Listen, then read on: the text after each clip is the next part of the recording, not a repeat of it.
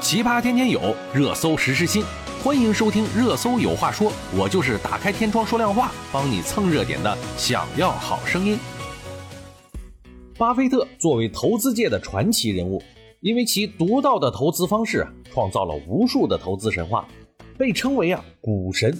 只要被巴菲特看好的股票，收益高歌猛进，那是必然结果。也曾经创造了三十二年零亏损的世界纪录。由于啊，巴菲特对股票如神的判断，不少投资者为了跟巴菲特共进一次午餐，不惜耗费重金来中标巴菲特午餐。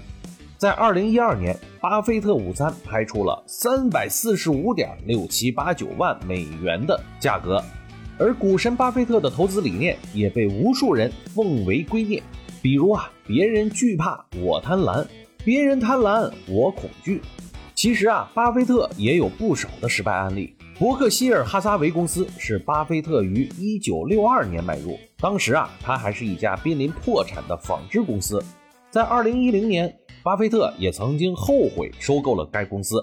因为啊，该公司曾致使自己损失了两千亿美元。在一九八一年，巴菲特斥资三点五八亿美元购买了美国航空利息率百分之九点二八的可转换优先股。但由于美国航空利润下滑，导致几乎破产。同时啊，它还有很多的案例，其实都是失败的。我们在这里呢就不一一介绍了。我们今天先来说一下八月六日，巴菲特旗下投资公司伯克希尔哈撒韦公司公布的二零二二年第二季度财报。财报显示，今年二季度伯克希尔哈撒韦营收七百六十一点八亿美元，上年同期六百九十一点一四亿美元。运营利润为九十二点八亿美元，相较去年同期六十六点九亿美元，增幅为百分之三十八点七。值得注意的是，除了投资和衍生产品业务以外，拥有的保险、铁路和公共事业等其他业务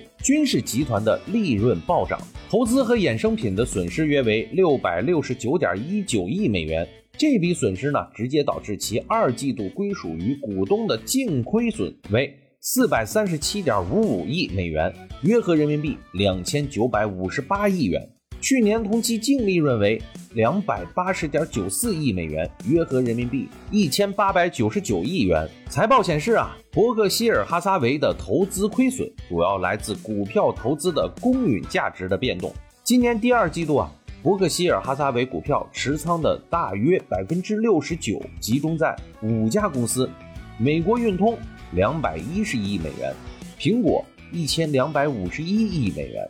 美国银行三百二十二亿美元，可口可乐公司两百五十二亿美元和雪佛龙两百三十七亿美元。但是根据数据显示，苹果二季度下跌了百分之二十一点七，美国运通下跌了百分之二十五点八七，美国银行下跌了百分之二十六，可口可乐微涨百分之零点二一。雪佛龙下跌超过百分之十一，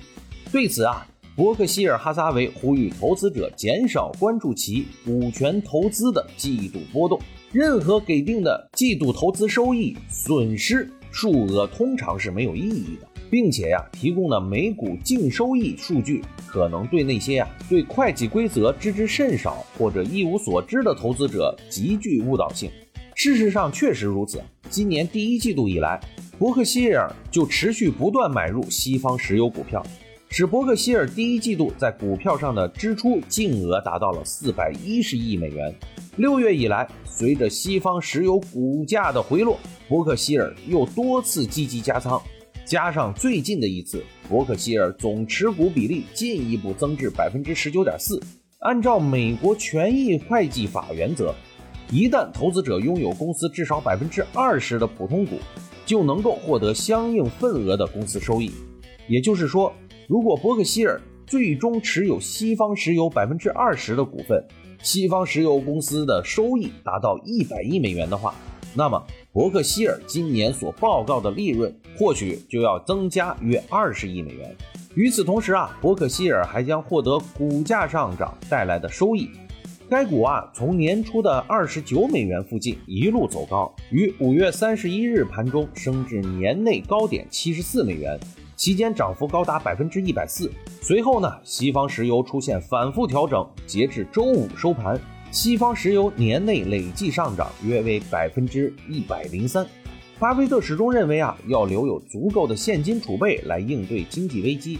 截止六月底，该公司公布的第二季度现金储备依然达到了一千零五十四亿美元，仅比三月底时的一千零六十亿美元小幅降低。虽然频繁操作，但是基本是在不影响现金储备的情况下完成的。据财报显示，第二季度买入了六十一点五亿美元的股票。卖出了二十三点二亿美元的股票。